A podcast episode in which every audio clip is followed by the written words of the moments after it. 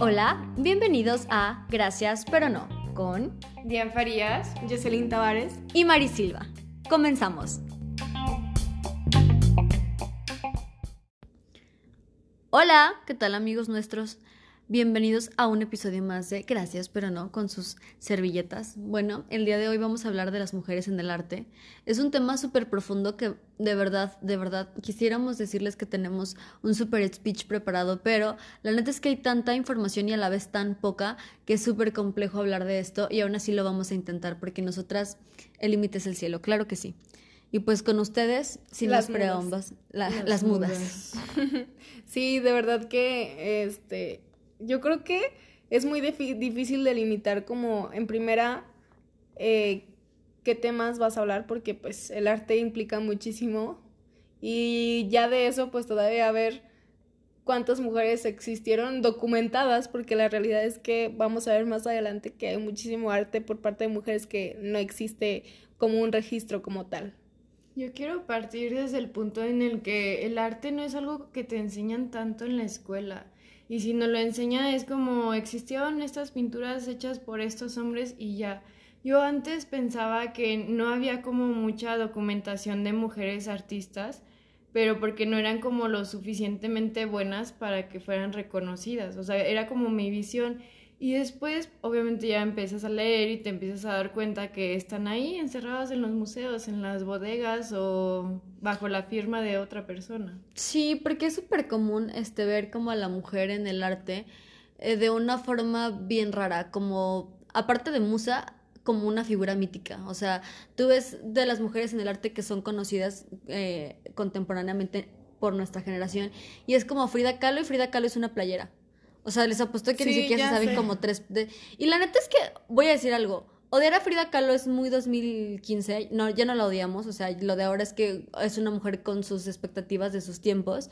Pero sí, o sea, creo que a la mujer básicamente no importa que sea artista, la quieren automáticamente Por poner. Su vida trágica. Ajá, y poner como en, en una figura. Eh, pública y como en una cosa celebrity. No sé por qué las hacen celebrities. O sea, México es muy conocida por, por Frida Kahlo. O sea, internacionalmente muchas personas asocian automáticamente México Frida Kahlo. Que digo, está chido porque pues es una mujer, ¿no? Y, pero sí, yo sí tengo así como mis reservas. Obviamente no, no la odio, pero sí, sí es como... De hecho, hace rato que estaba leyendo un poquito de eso, me di cuenta de que a las mujeres se les dice casi que por su nombre de pila y que hay como un cierto como familiaridad entre nosotras cuando nos referimos cuando una mujer es artista en comparación con el hombre que se saben como el nombre completo y una obra específica, específica. ¿Sabes que también me suena mucho ahorita que dices eso? O sea, ¿cómo automáticamente podríamos relacionar que si una mujer es artista, como que esperamos de ella como esta cuestión de baile o del séptimo arte y este protagonismo tan etéreo y tan místico. Y si hablamos de un hombre artista, como que sí lo vemos desde una perspectiva más seria y mucho más imponente o más conocida. Como que tenemos más panorama del hombre en el arte que de la mujer en el arte. Sí, porque hasta esa cuestión de que les digo que las hacen como celebrities, o sea, les quitan como totalmente la, la, cuestión humana y creativa tangible y la convierten como es que es bonita o es que es musa o es que es, o sea, güey, basta, ¿no? O sea, basta. Y es que el arte de la mujer se encierra en literalmente artes menores, que era de no puedes tocar temas ni históricos, ni religiosos, ni desnudos, porque una mujer no podía estar en presencia de alguien más desnudo. Ah, pero sí podía desnudarse para que la ah, pintaran. Exacto, porque las mujeres en el arte están en la pintura desnudas, no están pintando, no están Píntame cantando. como a tus chicas francesas, Jack. Sí, su referencia. Sí, güey. su referencia. Sí, claro, o sea, porque nos han acostumbrado a que somos musas y no artistas. Y yo creo que eso es un tema ya, o sea, súper tocado de que todos decimos como, oye, yo no quiero ser musa, quiero ser artista. Pero la neta es que sí había artistas, o sea, las había y estaban, como decía Diane, ocultas bajo un seudónimo de hombre o ocultas firmando cosas de sus esposos, o sea, no sé si ustedes sabían, pero por ejemplo la esposa de Velázquez, la esposa de Velázquez que pintaba, o sea, y pintaba muy bien. Y, y todos así como de, ah, ¿quién es la esposa de Velázquez? Exacto. Aparte es la esposa de Velázquez, no tiene un nombre. Ajá, o sea, porque la gente, y si la conocen solo va a ser por eso, o sea, no va a ser porque hayan dicho, ay, qué buenas pinturas o algo así, o sea, les decía hace rato que justamente México tenía como varios puntos, o sea, como por ejemplo la pintura que son tres personas súper conocidas o mujeres súper conocidas en la pintura, que era como Frida Kahlo Celebrity, este, Remedios Varo, reconocida y hasta cierto punto tenía como un estándar, o sea, la gente conoce a Remedios Varo y ubica algunas de sus cosas. Y Leonora Carrington, que era este, de Reino Unido y se vino aquí a México huyendo como de los privilegios y empezó a crear obras muy chingonas. Y la verdad es que Leonora Carrington no es tan conocida, pero también es muy buena. Entonces se nos olvida como de repente que digo, ella se naturalizó mexicana se nos olvida como esa parte de, nuestras pintoras mexicanas y que no nomás son así como súper pocas. Y así como hay pintoras, hay música, hay compositoras, hay muchísimas cosas y la verdad es que sí deberíamos empezar a tomarle más énfasis en eso.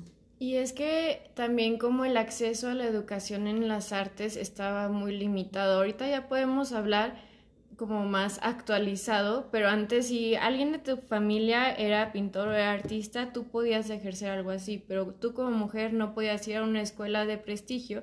De hecho, creo que las que mencionaste ni siquiera fueron como estudiadas para eso. Ellas mismas, con las técnicas que podían, vendiendo su arte muchísimo más barato de lo que valía, por consecuencia no tenían tantos ingresos para los materiales.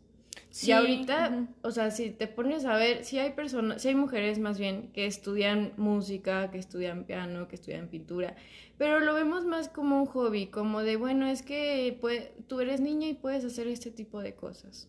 Sí, o por ejemplo, yo tenía como un nicho antes de la danza clásica, que es el ballet que lo feminizan como tanto, y yo entiendo, o sea, es un arte muy femenina porque tiene varios conceptos que desarrollamos a base de la feminidad.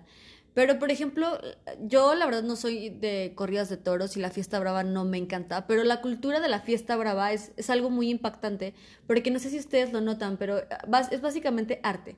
¿Y qué es el arte del matador, que es un hombre delgado alto eh, que se dedica como al, al ruedo, a este, a este desmadre. Y está la mujer que es como la bailarina o la cantora, que básicamente es como se avienta un tablado con una cola de bata y es como su onda. Y es muy femenino. y es como su onda y ya ahí se acabó todo el pedo. O sea, como que dejan las cosas eh, protagonistas y que representan o que conllevan como más furia, como más cosas y las mujeres son como un papel secundario y, como de fondo. De adorno. De adorno como para que se vea estético. Sí. Y yo creo que mucho de, de, nuestra cultura tiene que ver que realmente, pues en nuestros libros nunca vimos como que a mujeres artistas. O sea, realmente, en primera, como dice Diane, tuvimos poca educación en las artes porque seguramente a lo más que llegamos fue a medio aprendernos una canción con una flauta y en segunda es que nunca vimos a mujeres, o sea, es la realidad. Yo, yo siempre tuve profes de artes hombres en primera y en segunda pues nunca me enseñaron como que más que a unas notas básicas sobre flauta y nunca supe nada más y menos de mujeres. Y es que nos tenemos que ir como un poquito más atrás de la historia de, a ver, ¿por qué entonces no hay un espacio como legítimo para el arte de las mujeres? Y es que yo hice mi tarea. Hoy Diane se hizo la tarea. Diane, palomita y estrellita en la frente. Este, en el siglo XIX, en Europa, los que daban como los permisos y cuando se estaban haciendo todos los museos importantes eran los hombres burgueses ricos quienes metían a la mujer en el papel de ama de casa y de, ok, vas a tener hijos y limpiar, lo que ya hemos hablado en todos estos episodios, ¿verdad?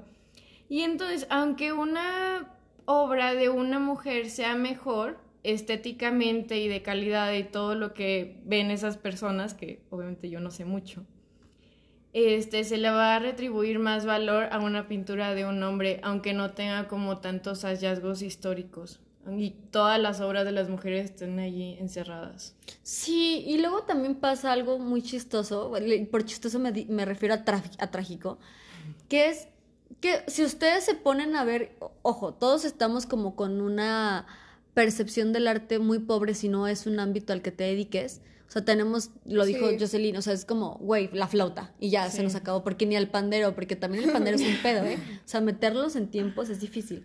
Entonces, lo que tú concibes como arte, o lo, lo que tú tienes de arte, y tus conceptos básicos, o sea, las nociones como primarias que tú tienes de arte, básicamente van a ser muy genéricas.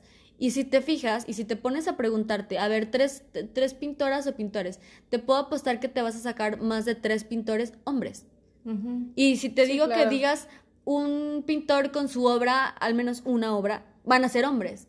¿Por qué? Porque todo el tiempo nos han metido como que es que estos son los clásicos. Y yo, perdón, con, con, todo, con todo respeto, perdónenme la palabrota, pero es que a mí lo clásico me gusta un rato, pero después como que me aburre. Yo no soy purista, yo en el arte no soy purista. No me, no me considero artista, no tengo nada que ver con eso, pero yo no puedo ser purista. Entonces, estamos como en, en un siglo en el que sí está muy padre todo lo renacentista, pero ya hay muchos tipos de arte que han ido como evolucionando y que podemos hacer. O sea, por ejemplo, a mí la danza contemporánea se me hace súper cute. Este, la arquitectura moderna se me hace cute. Este, las pintoras que ya no son pintoras, a lo mejor ya son ilustradoras, se me hacen súper cool. Y creo que también ellos tienen cierto punto para decir hago arte. Y no tiene que ser precisamente algo súper random como de Yoko Ono. Algo sobre óleo. Oh, yo sí. O sea, O sea, eso de Yoko Ono es súper deep, güey. o sea, es como, güey, o sea, Yoko Ono se, yo, Yoko Ono, puta madre, Yoko Ono se considera artista y yo no voy a decirle que no es artista, pero creo que es un, un tema muy denso, o sea, yo la considero que es como too much, pero ella es lo que hace y está claro. bien. Como Sí. flor amargo. Pues Sí, o o sea, sea, o sea, las y- dos quién sabe que se metan y ojalá nos den. Pero, pero se los puedo apostar que si esas cosas las estuviera haciendo un hombre, estaríamos Súper aplaudidas. trip, o sea, en un trip denso de, no mames, que es tremendo artista, porque automáticamente le damos un valor a los hombres que no le damos a las mujeres, o sea, se los quitamos bien cabrón. Yo creo que sería muy interesante como quitar el género cuando analizas una obra, o sea, como que no te pusieran así como de si es hombre o es O mujer, mujer, ajá. solamente como el nombre de la obra y lo pudieran calificar y objetivamente pudieras decir, wow, esto es bueno o esto no está chido sin pensar en el género, porque realmente sí, por ejemplo, yo sí veo así como a Yoko Ono con su disco así como, mm, pues quién sabe qué traería. Pero está Exacto, chido. O sea, por- porque ella está haciendo algo. Y ahora, súper importante que lo digamos.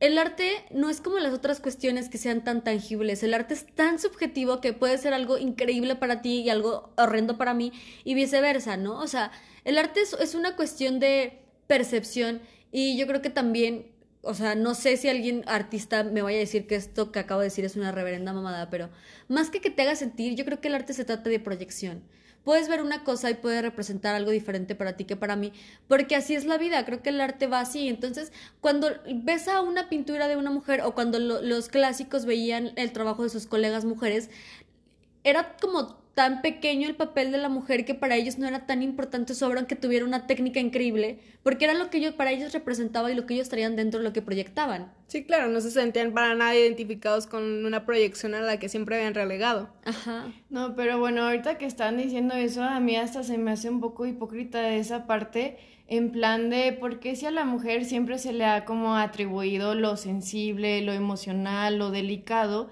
cuando ella hace una obra donde refleja eso mismo, es rechazada y en teoría, en teoría, o sea, viéndolo desde una parte patriarcal y machista, eso nos debería de dar un trabajo. Sí, claro. Cuando todo el tiempo fue como atribuido al hombre. Ujú. O sea, totalmente, yo creo que sí.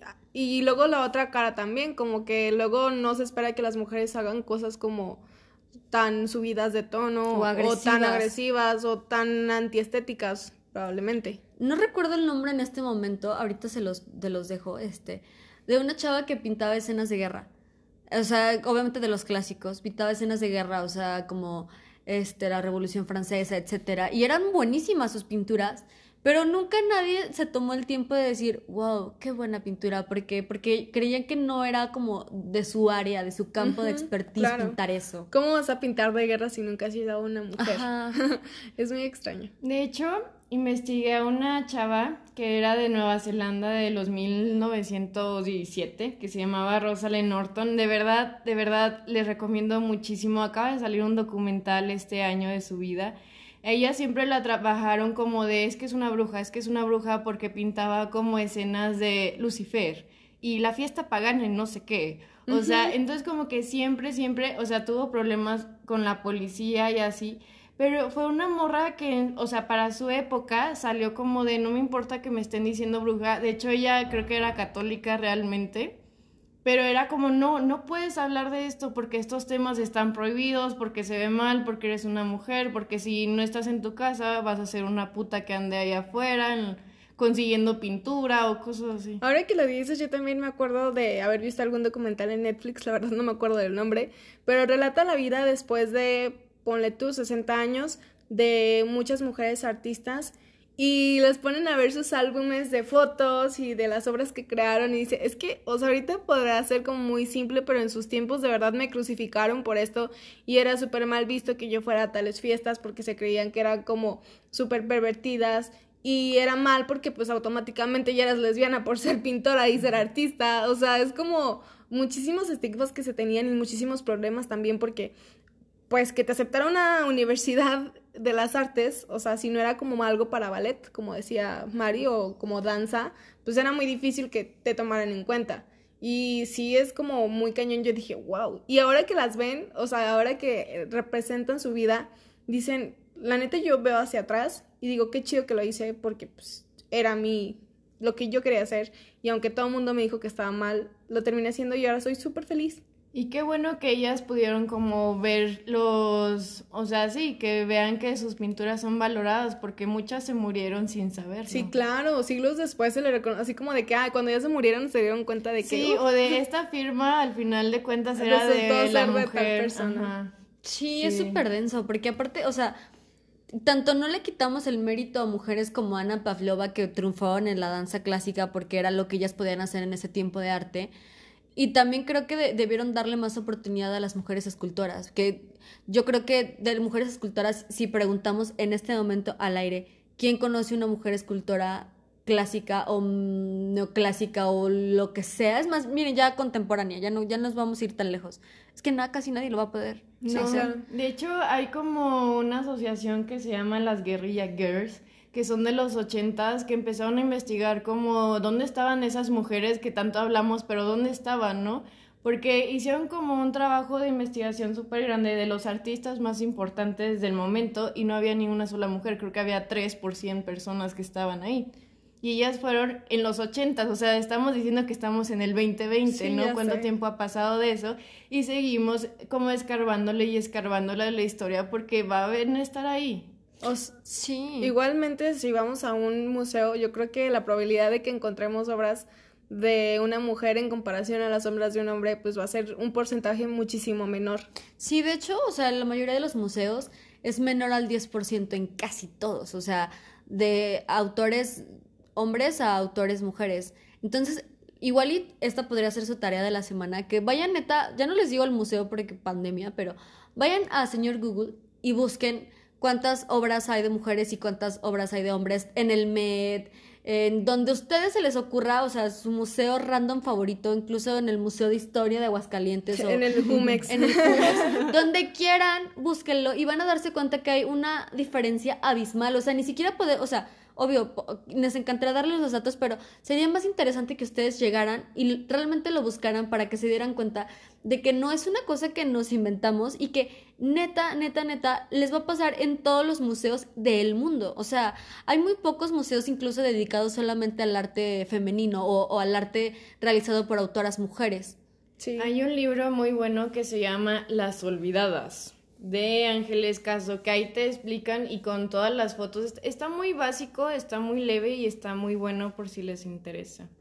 Sí, porque aparte, yo, miren, yo soy una fiel creyente, así como no soy purista, de que el arte es para todos. O sea, no todo el arte es para todos, pero el arte es para todos, o sea, en, su generalidad. Quizás algunas cosas en particular no lo sean. Por ejemplo, a mí, pues hay cosas que no me gustan, etcétera. Pero yo creo que el arte debe ser de dominio público y que todos deberíamos empezar a opinar, porque así como les dije que es muy subjetivo, es momento de que empecemos a ver qué nos gusta y qué no nos gusta y de verdad empecemos a consumir autoras autoras en todos, en todos sus ámbitos, o sea, que empecemos a consumir autoras, este, escritoras, autoras, eh, periodistas. autoras de todo, porque de verdad se nos ha olvidado muy cabrón. De hecho, mi propósito de este año fue leer muchísimas más autoras mujeres que hombres. Me he sorprendido porque de verdad sí hay mucho que leer de mujeres y hay cosas muy buenas. Y eh, afortunadamente solo he leído un solo libro de hombres contra quizás 12 de mujeres. Entonces es muy bueno, es, es muy cool de verdad darse cuenta que no nada más están los clásicos hombres, o sea, porque aparte lo clásico, perdón que yo se los venga a decir así, que después me linchen, pero los clásicos van a ser clásicos toda la vida, entonces pues dense la oportunidad de leer quizás algo más contemporáneo, de leerse quizás un ensayo, o sea, no, no, no todos son novelas de Orwell, o sea, todo bien. Yo en este intento hace como, ¿qué será? Como un año me agarró una rachita de que dije, güey, quiero como conocer más cosas de arte y así. Y no es tan difícil, digo, existe YouTube. Y hay un youtuber que se llama eh, Antonio Villagrán, que es español, como todos los españoles, sí, del de la barbita. Y me encanta porque yo siento que le hace una crítica muy objetiva. Claro, él sí es artista, yo no, yo solamente consumo su contenido. Pero él tiene muchos videos, por ejemplo, también como de eh, las mujeres que han sido olvidadas en el arte, de también lo malo que eran algunos retratos y dibujos y pinturas de hombres e incluso saca a la luz como muchas particularidades de la vida de Picasso, por ejemplo, o de Dalí que yo me dije, ay, lo odio, o sea, como que maltrataba gatitos. Yo, yo, yo quedé sorprendida y dije, wow, o sea, a veces endiosamos a muchas personas que realmente no tendrían que ser endiosadas y relegamos a muchas personas que sí deberían de ser reconocidas. Y ahí yo dije, wow, o sea, ahí también este, interviene un concepto muy raro que él pone de amparte también en su perspectiva de, del arte. Yo les quiero recomendar también es una chava española, se llama La Gata Verde. De hecho, ella tiene una toda una playlist en YouTube y de hecho creo que sacó un video diciendo que ella no era youtuber, que era historiadora y que si querían consumir más de ella, que este tenía como un taller y me metí a ver el taller, está muy caro, pero la neta se ve súper padre, porque ella también empieza a decir como, ¿por qué hay muchos retratos de la Mona Lisa? ¿Y por qué este fue hecha por una mujer? Y esto está muy Y que se hizo famoso hasta que se lo robaron. Sí, yo los quiero invitar a consumir el arte, pero también a darse la oportunidad de que nosotros somos unos seres sensibles, emocionales y que podemos también hacer cosas. Creo que muchas personas de las que nos rodeamos o sea, dibujan, cantan, tocan la guitarra y valorarlo, ¿no? No solamente como de, ay, pues le hace la cantada. Sí, Como no manches, o sea, hay arte dentro de eso y hay muchas cosas que, por ejemplo, yo nunca he podido aprender a hacer nada de eso y lo valoro muchísimo porque digo, wow, o sea, yo ni siquiera para poner los trastes ahí en la guitarra.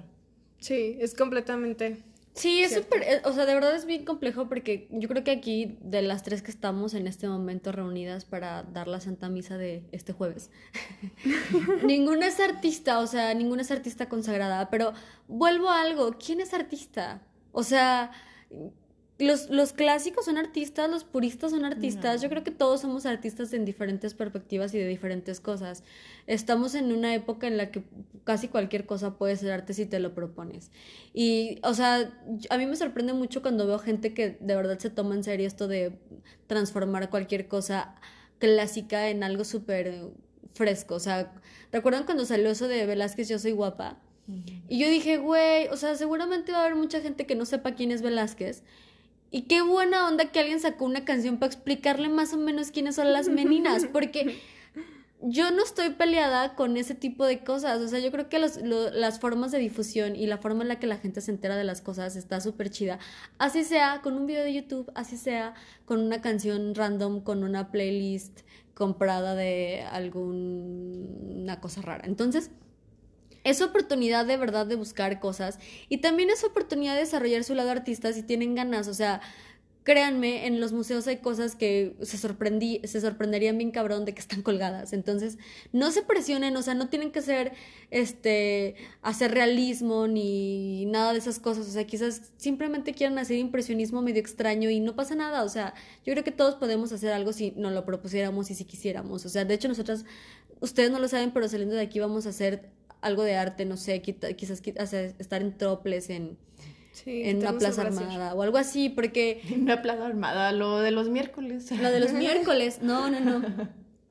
O sea, yo creo que sí, o sea, yo ya sé que dije mucho sea, perdón. Es que aparte de eso, hoy tengo el mal del puerco. El mal del puerco también es un arte, después les voy a... Le mal du porc. este, después les voy a explicar por qué. Pero neta, neta, neta, dense la oportunidad de crear. O sea, de verdad, veo morras que están escribiendo, o sea, la Cami que anda haciendo poesía o, o mucha gente que hace cosas y digo, bueno, pues qué padre que estén haciendo algo, o sea, y no todo se trata como de obtener reconocimiento. Yo creo que bastante hace el arte por nosotros en nuestra alma y en nuestra aura como para buscar reconocimiento. Todo bien, todo clean. Y era lo que les decía en el episodio de ansiedad y depresión. Todo lo que tenga que ver con arte, ya sea que escribas una cartita de media cuartilla, es una forma de terapia. O sea, es una forma de externar lo que sientes si no lo puedes hacer con palabras, si no te quieres acercar con un psicólogo. Es una forma súper saludable de hacer las cosas. Sí, a mí, por ejemplo, yo, mi comentario al respecto, este, bueno, saliéndome un poquito del tema, es que yo siento que también siempre hemos creído que, y bueno, y no es que no lo hayamos creído, es que el arte ah, por muchos siglos fue súper elitista, o sea, era de muy difícil acceso y se consideraba también como, uy, parte de la burguesía quien podía acceder a él, o solamente era para pintar a reyes y reinas. Este, la realidad es que cada vez vamos viendo que no. Y a lo mejor tenemos esta idea también súper preconcebida del arte, inalcanzable, costosa. Y como ya han dicho mis compañeras y amigas, es que cada quien hace arte de cada cosa que puede realizar, de cada cosa que sale de sus manos, de su voz, de, de su... de lo que sea, de cualquier sentido. Y, por ejemplo, un arte que también yo siento que hemos devaluado mucho es el cine porque pues lo vemos como, ay, sí, pues sí, el cine, pues qué tan, qué tan chido puede ser. Y yo, por ejemplo, me quedé como súper impactada cuando supe esto de que Scarlett Johansson se hizo como una operación para reducirse los senos para que la tomaran en cuenta en los papeles. O sea, que no la pusieran siempre como un objeto súper sexualizado, eh, que solamente pudiera salir de una mujer súper atractiva en sus películas. Yo dije, oh, Dios mío. Sí, hablando de eso, o sea, conforme a lo que acaba de decir Jocelyn Scarlett Johansson, o sea, yo no sé si ustedes lo sepan, espero que sí, pero Angelina Jolie escribe y dirige películas. Sí, claro. Y la gente no lo sabe, ¿saben por qué? Porque nos quedamos casados con el concepto de que Angelina Jolie era una femme fatal del cine, actriz galardonada. Y la neta es que sí lo es. esposa de Brad Pitt. Esposa, era lo que yo iba a decir, esposa de Brad Pitt. Pero la neta hace cosas súper buenas, o sea, de verdad, se los juro que incluso si buscan en Netflix va a haber una película dirigida por Angelina Jolie al menos. Hay, hay o sea, Sofía, Coppola, eh, hay mucha gente, o sea, es más, aquí de nuestro rancho tenemos a una morra que acaba de hacer un documental, Hazel Cárdenas, que hizo un documental que vayan, está en Filming Latino, tienen que hacer nada más su cuenta es totalmente gratis, y ella, o sea, literalmente ya está incursionando de nuestro rancho haciendo algo, o sea, y, y les También digo, o sea, Darlene, por ejemplo, ajá, o sea, está- hay mucha gente que está haciendo cosas y que no las estamos consumiendo porque no sabemos, no tienen la suficiente difusión y pues obviamente no tienen el presupuesto que tiene Matrix para saber cuándo sale la próxima película. Nunca he visto una película de Matrix, no les voy a mentir. Pero, pero sí hay muchas cosas y entonces, así como puede haber este cine de arte, también puede haber cine súper básico hecho por cualquier otra persona y está padre si lo quieres consumir, o sea, el cine no tiene que ser siempre pretencioso como decía Jocelyn, o sea, pero sí traten de consumir a artistas mujeres y traten de consumir a escritoras mujeres y traten de consumir a cualquier género que se les ocurra, pero de una mujer para ver qué tanto podemos abrirles margen para que hagan algo, o sea, para que sean reconocidas, para que tengan un poco, recomiéndenla, neta. Yo sé que no les va a costar nada y van a hacer la gran diferencia. Por ejemplo, este eh, podcast, bueno, este episodio también va un poquito encaminado a un comentario que nos hicieron sobre, en específico, de Tilda Swinton, eh, para que vean que sí les hacemos caso, de verdad, aunque nos tardemos un poquito. Eh, y buscando sobre ella, yo hace poco acabo de ver una película de ella que se llama Suspiria y yo quedé así como ah, Sí, súper impactada. Pero yo no sabía hasta que empecé como que a buscar la trayectoria de ella que había hecho dos papeles. O sea, hizo la del viejito, la del doctor, e hizo la de la maestra de baile. Y yo quedé, quedé, Quedé, quedé, O quedé. sea, aparte, yo, otra, otro este dato como random. Ella fue como creada, más bien criada para que fuera como la esposa perfecta. Y, e incluso estudió ciencias políticas, güey. Y de ahí le surgió como el interés en el arte. Y, y neta hizo un chorro de cosas súper interesantes y que muchas veces, por ejemplo, se enfrentó a estos estigmas de que tenía un look súper andrógino y que fue lo que le permitió hacer Suspiria en un doble papel, porque el doctor es un personaje masculino y luego sale en un femenino como una maestra de baile. Entonces, wow, yo, yo neta, qué bueno que me recomendaron eso porque yo no sabía muchas cosas de su vida. Entonces sí se enfrentó como a muchos obstáculos por no lucir tan femenina, pero eso a su vez en esta época y le ha abierto un buen de espacio y de panorama. Sí, está súper padre. Aparte, ya saben que próximamente nueva película con mi amor Almodóvar. Y ustedes ya saben que yo y Almodóvar, bueno, no creo que no lo sepan, pero yo y Almodóvar tenemos algo que nunca vamos a poder consumar en esta vida porque es gay, pero pero estoy muy feliz, o sea, espero que pronto llegue a México. Y hablando de México, o sea, también es importante reconocer también a las mujeres actrices y a las mujeres que hacen teatro. O sea, yo sé que las actrices hacen teatro, pero luego también se nos olvida. Hay que, empezar a consumir teatro. En cuanto podamos, chicos, vamos a llenar todas las salas, vamos a ir a, a ver ese tipo de cosas, porque neta está súper padre. Yo recordaba mucho que hay alguien más de aquí de Aguascalientes que está en la Ciudad de México, se llama Suada Tala, y hace teatro con objetos, este, ya baja presupuestos y hace, hace cosas muy chidas. La verdad es que busquen sus cosas, se llama Suada Tala. Hay cosas muy raras, pero hay cosas muy buenas. Entonces, es momento también de incursionar no nada más en el teatro que trae este, las productoras de Televisa, también hay que empezar a consumir un teatro más random. Más alternativo, o sea, porque de hecho aquí en nuestro rancho hay como producciones que hacen los de cine de aquí y nadie va y es como puede ser tu compa. O sea, hace rato estábamos hablando de Paulina, de la pinche Pau. Yo un, saludo a la, un saludo a la pinche Pau. yo amo neta las ilustraciones de esa chava y tú dices, ay, es que son palitos y así, pero es que están bien bonitas. Pero es que aparte de eso, como... güey, le piensa un chingo para lo que va a decir. O sea, de verdad, lejos de la ilustración, siento yo que es algo, algo la facilidad de comunicar. Ajá, y es como y es como una caricatura política hasta cierto punto porque es muy muy social lo que dice, todo el tiempo acierta en algo, está siempre en el, boom. Es una nueva era de la sátira, ¿eh? O sea, totalmente. Sí, claro, o sea, de verdad, un saludo a la pinche Pau, te queremos mucho y te queremos ver triunfar. Este, y a tus gatitos. Y a tus gatitos. Oigan, también es bien triste yo, por ejemplo, cuando veo que muchas personas que estudian cine y así, este siempre están como eh, externando su tristeza porque no tienen presupuesto o porque es súper difícil acceder a concursos y a convocatorias y tienes que esperarte para que te den. Porque hacer cine y teatro y todo eso es súper caro. es muy caro. Eh, y en general cualquier arte porque implica material, implica tiempo, implica pues dedicación como todas las cosas. Entonces la neta sí hay que apoyarlos. También hay una chava que se llama Ámbar aquí en Aguas que tiene como un proyecto de, de cine, o sea, en Terraza Coya, Condesa. Condesa. No, Coyoacán. Coyacán. Sí. Una disculpa. Qué mala publicista soy. Sí. Lo bueno es que no me pagan por esto. Pero sí, o sea, está muy chido que, que cada, o sea, yo la veo cuando publica así en Facebook, que va buscando las formas y se va abriendo paso y digo, wow, qué chido, o sea, me encanta. Sí, también, por ejemplo, yo no sabía que aquí en Aguas, o más bien, no identificaba ninguna mujer tatuadora. Hay una chava que se llama Fernanda. Ay, bueno, les vamos a dejar todos los arrobas ahí. les vamos a robar hasta el alma. Sí, y son muy buenas, pero están como encerradas, o es como, ay, no, es que esto es mi hobby o algo así, es como, no. Es que no, es trabajo y eres un artista. Y tienes que cobrar por eso, porque ahí va otra. Siento que muchas veces queremos muchos trabajos gratis y que los artistas se están acostumbrando a regalar su trabajo cuando la neta es que, por ejemplo, si a mí me ponen a hacer eso, ni de pedo. Sí, yo la verdad sí creo que debemos empezar también a consumir. Y otra cosa que debemos empezar a consumir porque es muy difícil producirlo y también es muy difícil explotarlo económicamente es la fotografía. Uy.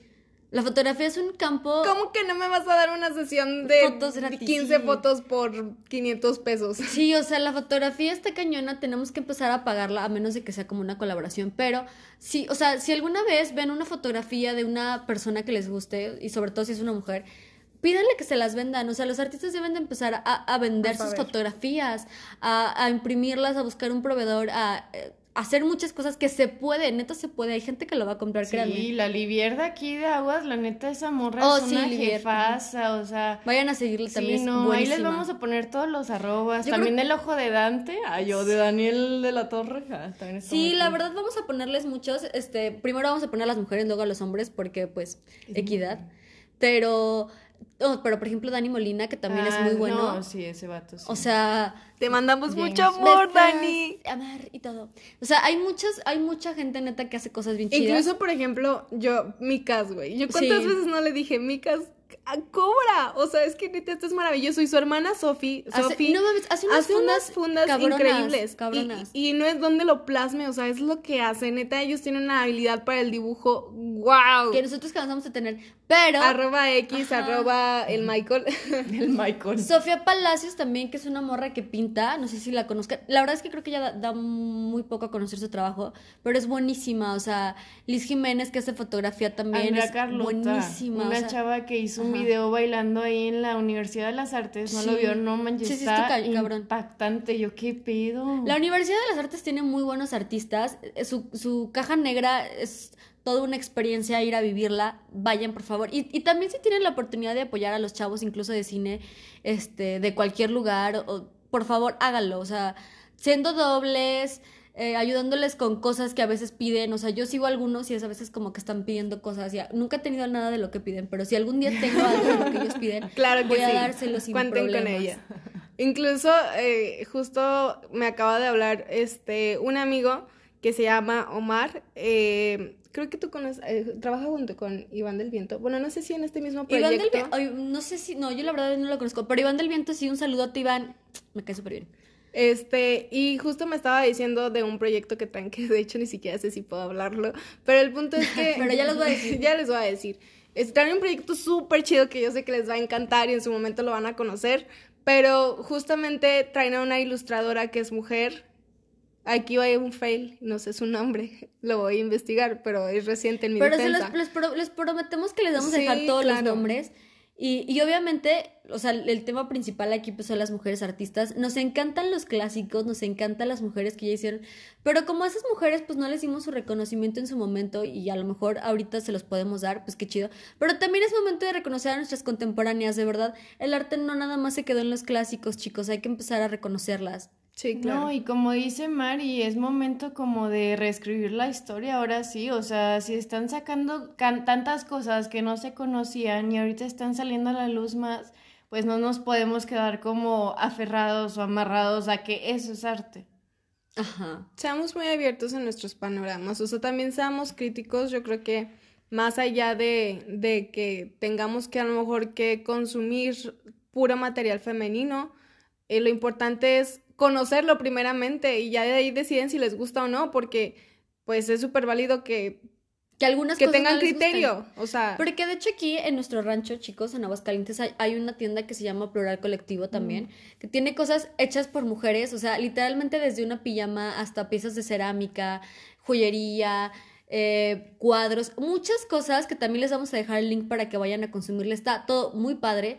Entonces, pues básicamente esto fue un anuncio eterno, nosotros sabemos en el fondo. Sí, es que, o sea, ahorita es como de no manches, Gaby es la que borda y tiene sus playeras ahí en plural Sí, y esa no. morra también es una o las chavas que hacen como, ¿cómo se llama? Crochet. o esa Crochet, cosa. ajá. Ah.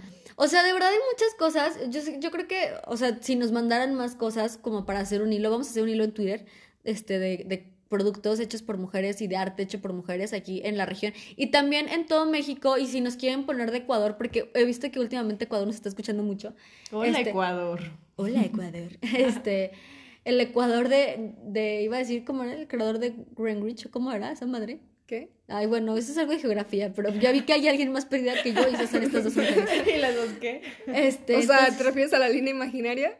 Algo así, pero sí se llama Ecuador de Greenwich, ¿no? O algo así, ni siquiera puedo Sí. pronunciarlo. De- bueno, de Green- algo. algo así, bueno, en fin. Este, por favor, pónganos todo lo que ustedes quieran, escríbanos.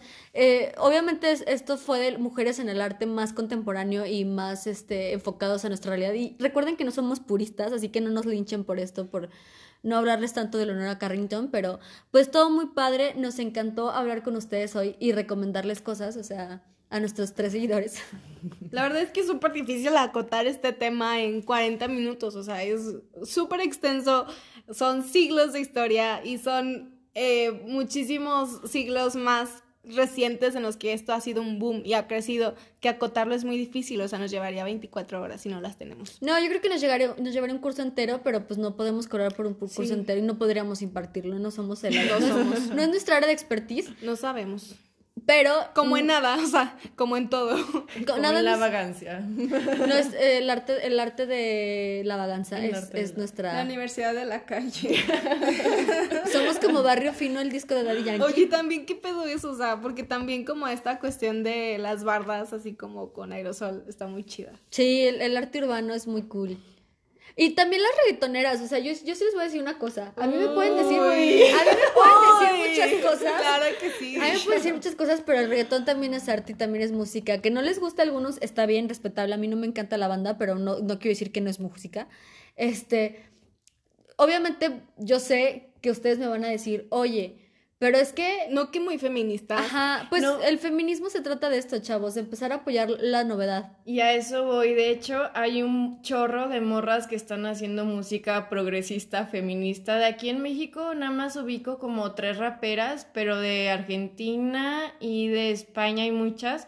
Hay una que se llama Sara Socas, es muy buena. Para el freestyle, yo vi recientemente un freestyle que tuvo con un güey de aquí de México que qué vergüenza, ah, Dios santo. Sí, sí, sí, o sea, él hace como una apología a la violación y le, le decía que jamás se la cogería.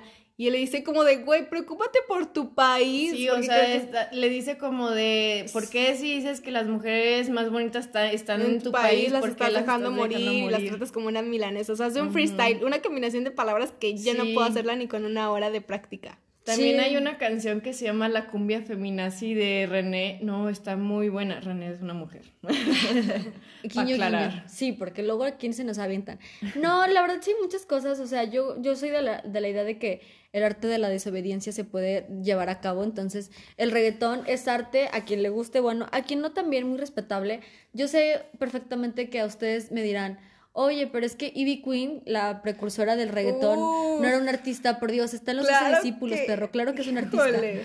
Híjole, híjole, ¿cómo son de verdad? Se pone fúrica, güey. Y Sor Juana Inés de la Cruz, que no la mencionamos porque ya todos conocemos pinches hombres necios.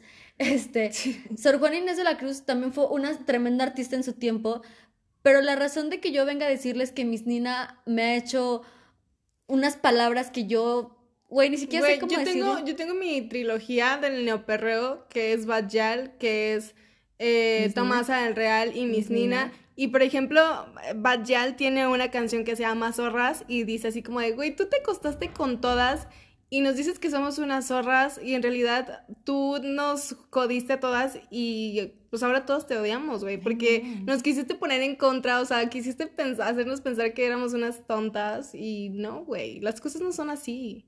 Sí, qué triste que le estemos dando el reconocimiento a estas mujeres y no a Sor Juana Inés de la Cruz, pero es que Sor Juana Inés de la Cruz ya está muerta y creo que no le va a ya, ya por todo suficiente, ya, todos nos sabemos de hombres necios que acusáis a la mujer sin razón, sin saber que son la causa de su... Se va a levantar de su tumba a jalarle las patas. Pues ni pedo, güey. la pues saludo, güey. Pues ni pedo, güey, o sea, siempre he querido que alguien me jale las patas porque si ando bien contracturada, pero bueno, ese es otro asunto, ya les volvimos a decir, nosotros no somos puristas, Nunca lo vamos a hacer. Y espero que si ustedes son puristas, pues se lo tomen chill. Sabemos que decimos muchas mamadas. Y hablando del reggaetón, también quiero reconocer a Rosa Pistola, que es una DJ mexicana y productora de reggaetón que vive en Tepito. O sea, así de jefa es. Esta morra ni siquiera es mexicana y vive en Tepito. ¿Saben por qué? Porque es una chingona. O sea, tan chingona que llegó a vivir en Tepito. Entonces, este, pues básicamente es eso, chicos. Si tienen alguna duda, sugerencia, queja, trauma, ya saben que aquí estamos súper abiertos para ustedes para que nos escriban a a nuestro Instagram, a nuestro Twitter, a nuestro correo. Estamos aquí, amigos, y los queremos ver triunfar.